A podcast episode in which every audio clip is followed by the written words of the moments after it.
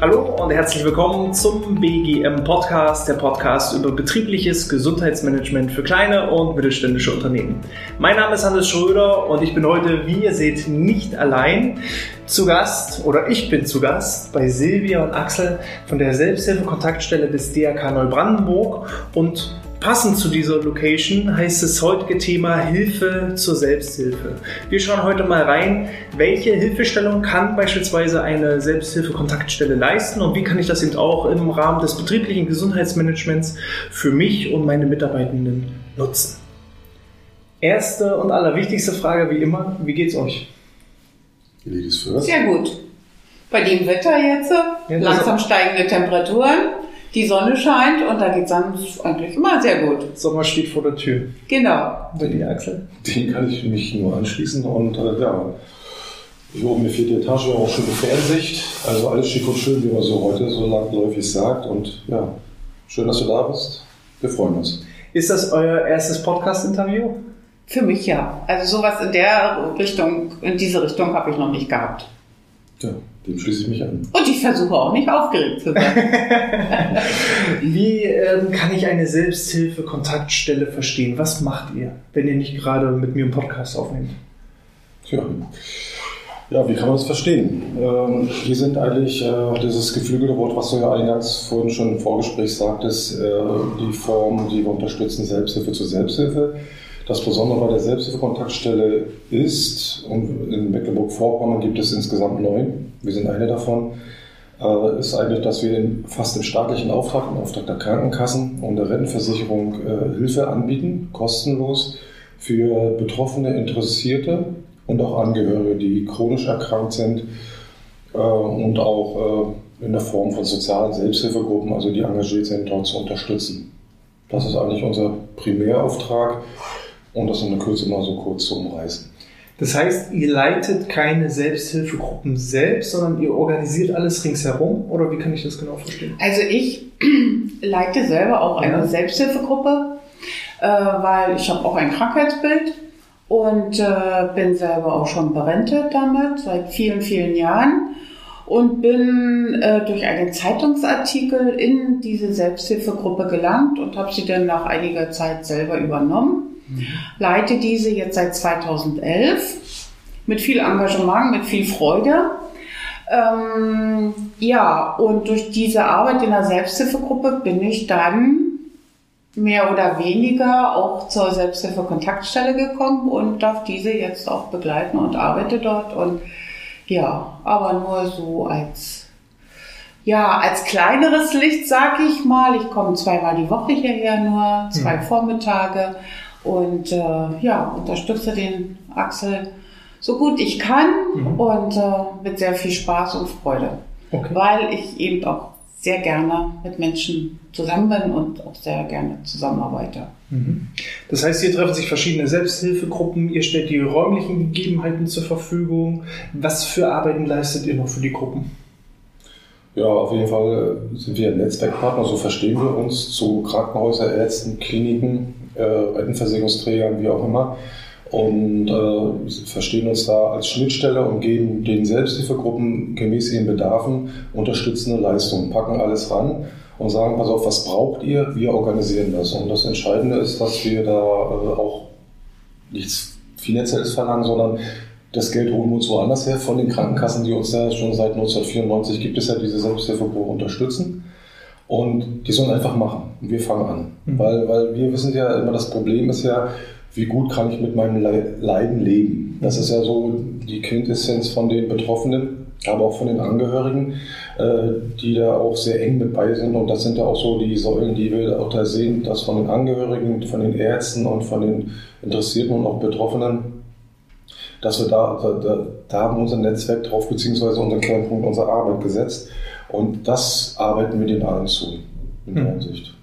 Und wie schon gesagt, die sollen einfach machen, wir kümmern uns um den Rest. Das ist so das Grundprinzip. Nicht alle Selbsthilfegruppen treffen sich in unseren Räumlichkeiten, das ist völlig legitim, aber sie wissen, okay, wenn ich was brauche, rufe ich an, per E-Mail, wie auch immer, äh, und fragen nach, okay, was könnte uns noch zuarbeiten. Mhm. Könnt ihr mal so ein paar Gruppen nennen? Also was gibt es denn überhaupt für Selbsthilfegruppen? Ich habe da überhaupt gar keine Vorstellung. Also, meine Selbsthilfegruppe ist die Fibromyalgie. Mhm. Dann haben wir Schlafapnoe beispielsweise, dann haben wir Krebserkrankungen in jeglicher Hinsicht, dann haben wir äh, jetzt ganz neu aufgenommen ähm, Jetzt fällt mir wieder das Wort nicht ein. Äh, also Eltern, ja, Eltern und Angehörige, und zwar Mobbingprävention in den Schulen. Mobbing an der Schule, ja genau. Ja, dann haben wir noch äh, verwaiste Eltern, die also Kinder frühzeitig verloren haben durch Suizid. Dann haben wir auch äh, Regenbogenkinder, wo also Mütter äh, während der prä- oder postnatalen Geburtsphase Kinder verloren haben. Also das, und wir haben die Unterscheidung zwischen Selbsthilfegruppen, die sozialen Anspruch haben, sich mhm. sozial äh, unterstützen und dann auch die chronisch Kranken, also das medizinische. Das sind so die die, sage ich mal, Hauptunterteilung, wenn man es so sagen kann. Teilweise sind in diesen, wenn sie dann hier sind, vermischen sich natürlich selbstverständlich die Themen. Aber so, um dem mal eine Gruppenunterteilung zu machen, das sind, das sind zum einen äh, die chronisch Kranken und zum anderen auch die sozialen Selbsthilfegruppen. Mhm. Psychisch Erkrankte dürfen wir nicht vergessen. Mhm. die kommen ja mit rein. Die Suchterkrankungen kommen mit rein. Also wir haben schon hier einen guten Zusammenschluss von Selbsthilfegruppen. Und wenn jetzt mal ein Telefonat reinkäme äh, mit einer Anfrage nach einer Gruppe, die bei uns noch keinen Bestand hat, also dann sind wir doch sehr bemüht, dass wir die dann beispielsweise auf die Beine stellen, so wie jetzt eben äh, Covid-Erkrankungen, hm. Langzeiterkrankungen nach Covid. Also da sind wir jetzt auch dabei, die ins Leben zu rufen, weil ich finde das schon ganz wichtig, denn das wird ein Thema sein, was uns noch lange beschäftigen wird. So ja, vor allem eben auch damit einhergehen, wieder auch psychische Belastung, was man genau. eben auch ganz viel merkt, häusliche Gewalt und solche ja. Sachen. Ja, also, also das genau. wird auch in diese ja Langzeiterkrankung, Folgeerkrankung, also was so nachschwingt, äh, machen wir in Zusammenarbeit mit dem Dietrich-Bonhoeffer-Klinikum hier in Hamburg. Da gab es schon die ersten Vorabsprachen. Die haben gesagt, Mensch Leute, können uns so unterstützen, ich sofort, sagt Bescheid äh, per E-Mail oder ein Telefon in der Hand, dann kommen sofort durch und würden dann dort eine äh, Selbsthilfegruppe gründen. Äh, das Augenblick liegt da zurzeit bei jungen Leuten, jungen Menschen, die da ähm, mit den Folgeerscheinungen auch sehr zu kämpfen haben. Das schwingt so sehr stark nach. Und äh, da sind wir gerade dabei, das sofort. Und wie schon gesagt, die Leute rufen an, wenn wir keine haben, sagen wir unterstützen sofort eine Gründung. Meistens hilft das nicht den Leuten sofort, weil die sind ja selber belastet. Die würden lieber äh, gleich eine Selbsthilfegruppe, die schon besteht, einsteigen. Hm. Aber wie schon gesagt, wir das sagen wir immer, pass auf, wir gründen die auch. Wir haben auch Ingangsetzer, die sind ausgebildet, um die Selbsthilfegruppe zu begleiten. Die ersten sechs bis acht Treffen, die geben Struktur, pass auf, die Themen wie, wie Gesprächsorganisation äh, machen wir. Wir machen das selber auch, aber wir haben auch zwei ausgebildete Ingangsetzer, äh, ein Mann und eine Frau, und äh, dass wir da äh, dann die auch mit reinstecken, die dann völlig autonom arbeiten, die kriegen von, auch, von uns auch Unterstützung und wichtig ist natürlich alles anonymisiert. Das bleibt in diesem Gesprächskreis, in diesen Räumlichkeiten. Es geht nichts nach draußen. Das entscheidet die Selbsthilfegruppe selbst. Mhm. Die laden sich dann auch, und das ist für uns ja auch wichtig, ähm, wir laden auch Fachärzte ein, die auch nicht auf, auf das Honorar verzichten, die auch Fachvorträge halten. Das machen wir dann auch. Da rufen wir Kliniker und Ärzte, Mensch, könntest du zu dieser Erkrankung oder können Sie zu dieser Erkrankung was sagen? Sagen die, kein Thema, kommen sofort vorbei. Und das findet ja auch in Räumlichkeiten statt oder wir organisieren Räumlichkeiten, wenn die jetzt nicht ausreichen sollten. Wir haben ja drei Räume, voll ausgestattete Küche. Da können sich auch, ähm, ich weiß nicht, ob du was kennst, so ältere Damen, wir haben Osteoporose-Gruppen, fünf mhm. Und wenn die sich treffen, da kommen bei mir so Erinnerungen hoch aus meiner Kindheit von meinen Großeltern. Die kommen dann frisch parfümiert rein und dann mit selbstgebackenem Kuchen. Wir kriegen dann auch immer was ab. Und dieser gewisse Geruch, so, das ist auch, ne, auch das ist Selbsthilfe. Ne? Also ja. sozial, äh, sich sozial noch ein bisschen pflegen, auffangen und sowas so zu interagieren. Und die treffen sich hier, denen reicht das hier, ähm, sich hier zu treffen, sich einen schönen Nachmittag zu machen. Ja, Kaffeerunde, ja, auch das ist mhm. Selbsthilfe. Das gehört einfach zu, das gehört mit zur sozialen Interaktion. Und äh, eine Ansprechpartner einer Selbsthilfegruppe zum Thema Brustkrebs, die hat auch gesagt, weißt du Axel, nach fünf Jahren haben wir keine Lust mehr, uns über diese Erkrankung zu Ausschließlich das eine Thema. Genau. Also wir machen was anderes, ja. wir organisieren, wir sind unterwegs, wir machen Reisen, wir möchten uns einfach treffen, Mensch, wie geht's dir so, diese Alltäglichkeiten austauschen. Ähm, das ist auch Selbsthilfe. Dieses soziale Auffangen, sich, ich verstehe, du brauchst dich nicht erklären, ich weiß, wovon du redest, weil du hast die Krankheit, ich habe die Krankheit, lass uns über was anderes reden, was uns stark macht. Und das ist das Entscheidende. Also es, es herrscht ja so ein Klischee vor, äh, die sitzen alle im Stuhlkreis wie in vielen äh, Filmen kolportiert ne? und dann, aha, ja, hallo, ich bin der und der, ich habe das und das. Hallo. Ne? Das, ist so, das ist so ein bisschen, was auch so vorherrscht. Und das lässt auch so äh, manche Leute zögern, in die yeah. Selbstgruppe einzusteigen. Aber mhm. das ist einfach ein Lernprozess. Da sagen wir so, ja, es gibt sicherlich sowas auch, keine Frage, wollen wir nicht ausschließen. Aber eigentlich fast alle arbeiten ganz auf einer ganz anderen Ebene, auf einer sehr persönlich emotionalen Ebene, wertschätzen. Ne? Die tauschen sich aus und so weiter. Alles, alles läuft. Also da sind wir ganz stark und die sind auch sehr dankbar, weil immer dieses Credo ist, wir organisieren, macht, oh super, alles klar. Und man merkt jetzt auch, dass den, also so einige Gruppen, so wo ich das jetzt so rausgehört habe, äh, diese Treffen auch gefehlt haben jetzt. Mhm. Wir haben einfach jetzt sehr, sehr lange zugehabt, weil wir uns ja aufgrund unserer mhm. Covid leider nicht treffen konnten. Ja. Und äh, dann kommen immer wieder Nachfragen, wann seid ihr wieder so weit, wann dürfen wir wieder kommen. Und heute war dann nun endlich das freudige Ereignis, sag ich mal so weit, dass wir Briefe rausschicken konnten. Und es geht wieder los. Jetzt ja. geht's wieder los. Und genau dieses Tabuisieren, also zum einen der, das Tabu für bestimmte Themen. Dafür ist ja auch genau dieses heutige Interview, dass wir zum einen mal gewisse Themen ähm, klar machen können, es kann jeden treffen, sei es eine Suchterkrankung, sei es eine psychische Erkrankung, sei es eine Krebserkrankung. Und genauso auch, äh, man braucht jetzt keine Angst haben, dass man dann irgendwie die Film, äh, ja, meistens werden irgendwie so die anonymen Alkoholiker ja so dargestellt, alle sitzen im Stuhlkreis und äh, hallo, ich bin Hannes, ich bin anonymer Alkoholiker, hallo Hannes, ne? Es ja. ist so dieses typische Bild, was dann kommt, dass die Realität ja. ganz anders aussieht. Sehr klischeehaft, ähm, ja. Du hast ja nun selber auch, bist ja sehr aktiv in deiner Gruppe. Was sind das für Leute? Sind die alle gleich oder, oder ist es ein bestimmter Typus Mensch? Oder? Nein, nein, also äh, erstmal sind wir verschiedenen Alters. Ja. Nicht? Äh, so die jüngste bei uns, sag ich mal, so Mitte 50, ja, so ungefähr. Und die älteste wird jetzt 87. Mhm. Ähm, in, zum Gruppentreffen kommt immer ein ganz bestimmter Stamm. Mhm. Ja, ne, also wir sind mal mehr, mal weniger, aber, aber so ein gewisser Stamm, der ist immer da. Und ähm, und jeder hat ja nur die gleiche Erkrankung und jeder weiß, wovon der andere redet. Und das ist ja das Schöne. Wenn ich mich draußen mit irgendjemand unterhalte und sage, Mensch, also mir geht's heute wieder so, weil jetzt ist das alles mal wieder so, da sagt er, das tut mir so leid für dich, aber im Grunde genommen weiß der gar nicht, wie es mhm. mir geht. Mhm. So wirklich. Ne, der sagt zwar, ja, ich kann nicht gut verstehen, aber nee, verstehen kann er mich vielleicht gar nicht. Mhm. Aber hier in der Gruppe, die können mich verstehen. Mhm. Weil die nämlich ganz genau wissen, wovon ich rede, weil es den meisten von uns nämlich genauso ergeht. Ja. Und das ist ja das Schöne. Und das ist ja auch das Schöne in so einer Gruppe, weil wir alle wissen, wie es dem anderen geht mhm. und wovon er redet mhm. und was er damit meint. Mhm. Ne? Und dann kann man sich über Medikamente unterhalten, man kann sich über Ärzte unterhalten, mal gut, mal weniger gut, aber das ist auch so ein Thema für sich. Aber auch da ist ja wieder geteiltes Leid ist halbes Leid. Ganz genau so ist es.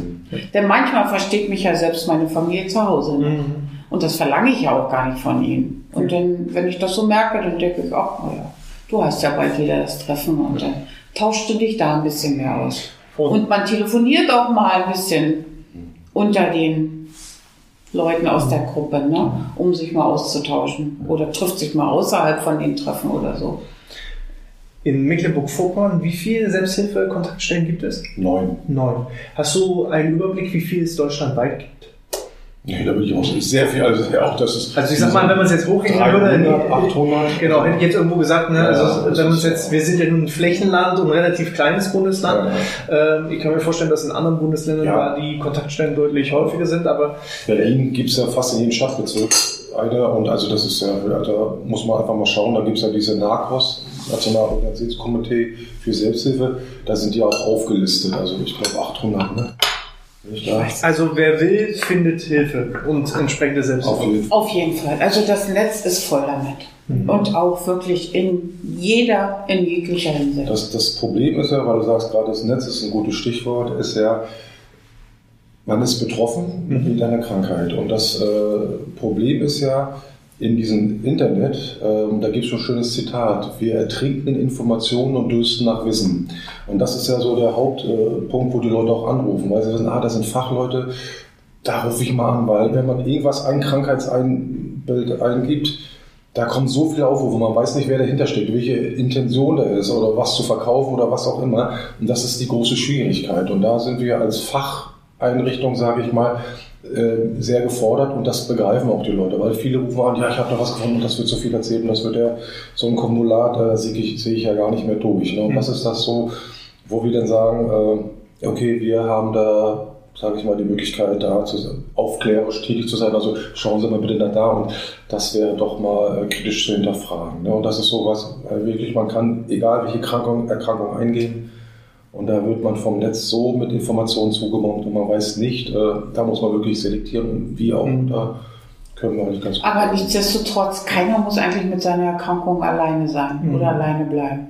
Also Antworten auf seine Fragen, denke ich mal, findet man. Mhm.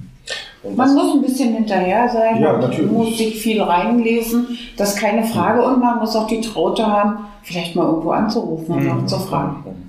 Also was ja diese gesellschaftlichen Einschränkungen aufgrund der Covid-19-Pandemie ja schon seit letzten Jahr gezeigt haben, äh, hat das eigentlich nochmal verstärkt unsere Funktion, also diese treffende Selbsthilfegruppen, diese persönliche soziale Interaktion, hat das nochmal unterstützt, dass es so wichtig ist. Die haben versucht, wann können wir uns treffen. Dann haben wir jetzt äh, sofort letztes Jahr 2020 äh, äh, Voraussetzungen geschaffen, dass die Selbsthilfegruppen mit, äh, per Videokonferenz miteinander mhm. kommunizieren können. Also äh, Equipment geschaffen, dass sie sich dann auch das abholen können. Nicht jeder hat es. Jetzt sind wir gerade dabei, noch ein bisschen mehr Gelder zu akquirieren, dass wir die Selbsthilfegruppen noch mit technischen Möglichkeiten ausstatten können. Nicht jeder hat einen Laptop. Mhm. Da sind wir gerade dabei, Gelder zu akquirieren. Aber dass wir das äh, auch sehr schnell eingerichtet haben, seit letztem Jahr mit Videokonferenzen einmal pro Woche, können die sich mit uns auch per Videochat unterhalten, das stellen wir kostenlos zur Verfügung. Aber es ist nur ein weiteres Mittel. Mhm. Es hat eigentlich nochmal die Bedeutung aufgezeigt, die soziale persönliche Interaktion ist den Leuten so wichtig, sodass äh, letztendlich Telefonate und E-Mail und Videokonferenzen sicherlich ein probates Mittel sind, aber es geht nicht zu diesen persönlichen Kontakt. Und das hat das nochmal in aller Deutlichkeit 2020, 2021 äh, aufgezeigt. Mhm. Das war, und das bestätigt eigentlich unsere Arbeit. Ja. Jetzt sind wir hier im betrieblichen Gesundheitsmanagement Podcast. Also es geht ja darum, die Gesundheitsförderung von Arbeitnehmenden äh, zu stärken, zu schützen. Und ich erlebe immer wieder solche Argumente, naja, so ein BGM, das bringt bei uns nichts, weil wir haben Langzeiterkrankte mit psychischen Erkrankungen, mit Krebserkrankungen, denen können wir als Arbeitgeber nicht helfen. Das passiert einfach. Da sage ich, okay, in gewisser Art und Weise kann ich das vielleicht nachvollziehen, dass ähm, vielleicht eine Krebserkrankung nicht durch einen höhenverstellbaren Tisch oder eine ergonomische Maus äh, korrigiert werden kann. Das mag schon sein, aber ich kann eben ja andere Instrumente nutzen, gerade in der Wiedereingliederung, im betrieblichen Eingliederungsmanagement, wo es ja auch darum geht, die Arbeitskraft wiederherzustellen, die Arbeitskraft lange wieder auch in Arbeit und in Beschäftigung zu halten. Ähm, Könnt ihr aus eurer Sicht da auch eine gewisse Rolle spielen? Ist das auch ein Ansatz, so, so eine Art Selbsthilfegruppe? Oder welche, welche Möglichkeiten seht ihr, wo man vielleicht auch sagen kann, ähm, kann man die Arbeitgeber auch in, in eine gewisse Einbeziehung, Schnittstelle mit reinnehmen bei euch?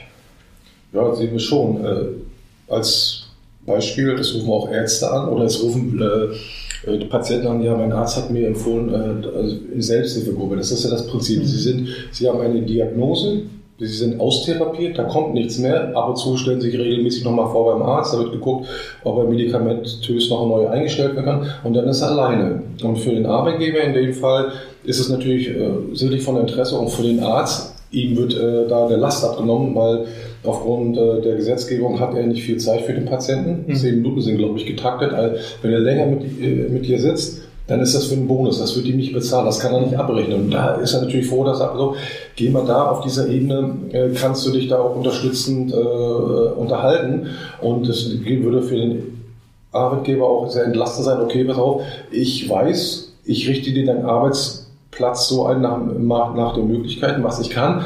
Aber das kann der gut unterstützen, sich da leisten. Das kann auch ein Arbeitgeber nicht leisten. Und mhm. wenn der dann weiß, der Arbeitnehmer, okay, äh, da sind jemand, da kann ich mich nochmal hinwenden auf diese Gesprächsebene, beziehungsweise auch unterstützenden Ebenen, äh, dann ist das natürlich für den Arbeitgeber auch wieder interessant, weil diese Last wird ihm genommen und diese Problematik, weil da hat sich dann äh, der Arbeitnehmer selber gekümmert und holt sich da wieder die Kraft wieder, um wieder beim Arbeitgeber seine Leistung abzurufen, die er ja äh, per Arbeitsvertrag sichergestellt hat. Also das muss ich bringen. Und das ist natürlich für den Arbeitgeber in der Hinsicht sehr interessant, wenn er weiß, okay, da rufe ich an, da ist ein Mensch, ich habe hier einen Mitarbeiter, der müsste mal, und er weiß, er, er wird da versorgt, wird aufgefangen, weil das im Rahmen des Arbeits Arbeitsprozesses eher nicht leisten kann, ein Arbeitgeber, nur zu diesem Maß.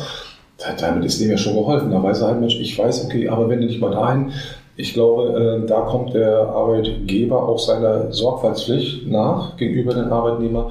Und das kann nur in seinem Interesse sein. Und da würden wir auch unterstützen, wieder eingreifen. Also unterstützen wir auch den Arbeitgeber. So wie den Hausarzt, der sagt, Mensch, ich habe hier einen Patienten, äh, könnt ihr mal schauen, habt ihr eine Selbsthilfegruppe, weil ich kann nur das leisten, aber da würden wir unterstützen, dann nachsorgend eingreifen. Ich muss mich aber eben als Arbeitgeber auch erstmal informieren, was gibt es überhaupt für Angebote, um dann eben vielleicht in einem persönlichen Vier-Augen-Gespräch mit dem Arbeitnehmer dann eben vielleicht diese Hilfestellung anzubieten, nicht, nicht, nicht aufzuzwingen, sondern zu sagen, Mensch, wusstest du schon das? Mhm. Und dann kann ich eben sagen, guck mal, es gibt hier für eine Gruppe, da für eine Gruppe, genau. für eine Gruppe. Wie siehst du das, Silvia? Ich würde das genauso sehen. Ne? Also wir haben hier, wie gesagt, auch viel Literatur und Material zum Lesen, zum Mitnehmen vorzulegen und äh, es kann hier auch jederzeit angerufen werden und ich glaube schon, dass wir da gut beratenderweise denen zur Seite stehen können. Aber es muss halt angenommen werden. Mhm. Ja, gewisse Kommstrukturen müssen es einfach ja, also genau. entwickeln. Ja. Und das ist eben gerade so aus meiner Sicht bei solchen sogenannten Tabuthemen wie eben Burnout mit ja. psychischen Erkrankungen oder eben auch Suchterkrankungen, sei es Alkohol, sei es Drogen, sei es auch theoretisch eine Rauchentwöhnung, was in manchen Bereichen eben nicht so gesellschaftlich angesehen ist, wo man dem mhm. Arbeitnehmer aus meiner Sicht sehr, sehr einfach dann mit eurer Hilfestellung eben auch eine, eine Möglichkeit aufzeigen kann. Mhm. Ähm, was bräuchtet ihr denn? Weil wir haben ja ein bisschen was am Publikum, an Reichweite. Wo sagt ihr, brauchen nicht nur ihr, sondern ihr sprecht jetzt, ihr seid jetzt das Sprachrohr von vielen verschiedenen Selbsthilfestellen, Selbsthilfegruppen. Ähm, wenn jetzt jemand zuschaut, zuhört und sagt, das klingt ja interessant, wo braucht ihr noch Unterstützung, wo braucht ihr Hilfe? Sind es diejenigen, die die Gruppen leiten oder ähm, sind es finanzielle Mittel? Was, was, wo braucht eine Selbsthilfekontaktstelle gegebenenfalls Unterstützung? Also wir zur Selbsthilfekontaktstelle brauchen natürlich langjährig gesicherte finanzielle Ausstattung. Da sind wir in der Diskussion äh, mit den Krankenkassen, die uns ja schon seit Jahren begleiten. Da muss man schauen. Der, also was wir eigentlich brauchen, ist, dass einfach äh, Reklame gemacht wird. Da sagt, Mensch, du, pass auf, das reicht uns schon. Da ist eine Kontaktstelle, wende dich einfach mal hin. Ich habe dann Informationen, alles andere machen, weil ich könnte jetzt sehr viel über gesetzliche Grundlagen reden und was wir alles machen. seit 94 sind wir ja schon da. Alles klar. Nee, ist einfach, pass auf, da gibt es eine Stelle, ruf einfach an. Und mhm. dann wird sich das einfach, und die, also dieses Netzwerk einfach bekannt machen. Wir bringen ja jedes Jahr eine Selbsthilfezeitung raus, wo wir als, äh, das als Journal wo wir über Krankenkassen, über Kliniken, also Landkreis MSE äh, berichten und gleichzeitig die Selbsthilfegruppen sich darstellen können. Das ist ja kostenlos, das finanziert uns die mhm. Rentenversicherung. Und das haben wir jedes Jahr im ersten Quartal, jedes Jahr neu raus, das machen wir selber. Und das geht in die Verteilung, in den Ämtern, in Verwaltung, in den Kliniken, bei den Hausärzten. Also wirklich, wirklich äh, verteilen. Einfach die Informationen fließen lassen. Mensch, da ist was, da sind auch unsere Kontaktdaten drin. Ähm, und sowas und dann, kann ich mir natürlich ja. als Arbeitgeber auch mal abholen und genau. auf jeden Fall. Anrufen, wir schicken es zu, kostenlos. Wie schon das Prinzip ist, es kostet nichts. Sie müssen es einfach nur anlegen, weiterverteilen. Und dann ist das so und das funktioniert auch in den Arztpraxen ganz gut so. Und dann rufen die auch an. Und das kann einfach, ich will nicht sagen Werbung machen, einfach bloß hinweisen, Mensch, da gibt es was, wende dich mal hin. Das könnte eine Idee für dich sein. Mhm. Mehr, also mehr brauchen wir eigentlich gar nicht.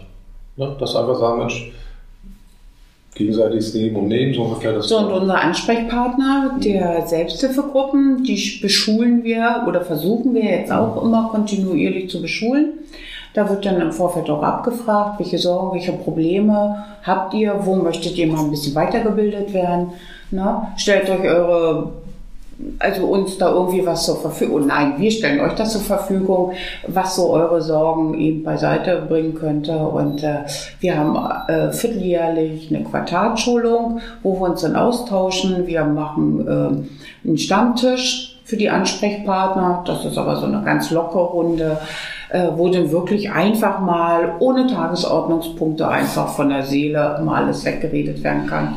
Ähm, wie gesagt, dann wollen wir jetzt in Zukunft dazu übergehen, einmal jährlich so ein Wochenendseminar mit Ansprechpartnern durchzuführen, wo eben weitergebildet werden kann mhm. auf verschiedensten Ebenen. Und so wird das auch in diesem Jahr äh, stattfinden im September.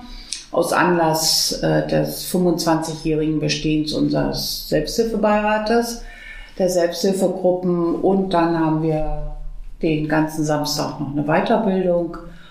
Aber auch ein kleines gemütliches Zusammensein vielleicht, wo man sich auch mal so ganz ja, locker mal über dies und das unterhalten kann. Ne? Also das findet jedes Jahr einmal statt, dass wir eine große Veranstaltung machen für die Ansprechpartner bzw. mit den Mitgliedern, für die Mitglieder der Selbsthilfegruppen. Das finanzieren wir auch, dann gucken wir, wir fragen auch, was möchtet ihr haben? Wir haben die und die Idee, die melden das zurück und dann kümmern wir uns. Das ist so äh, das Urprinzip, was wir auch machen. Genau. Und dann noch ergänzend zu dem Selbsthilfebeirat, der wird alle drei Jahre von den äh, Selbsthilfegruppenmitgliedern gewählt. Und er ist Vertretungsorgan für sie. Der ist für uns ein äh, Netzwerkpartner, der arbeitet zusammen, der lädt uns immer ein. Zurzeit machen wir es alles per Videokonferenz. Einmal pro Monat sitzen wir zusammen und dann sprechen wir, okay, welche Bedarfe haben die signalisieren ihre Bedarfe, wie wir das unterstützen können und was wir dann auch so gemeinsam an Veranstaltungen, Weiterbildung, Fortbildung machen können.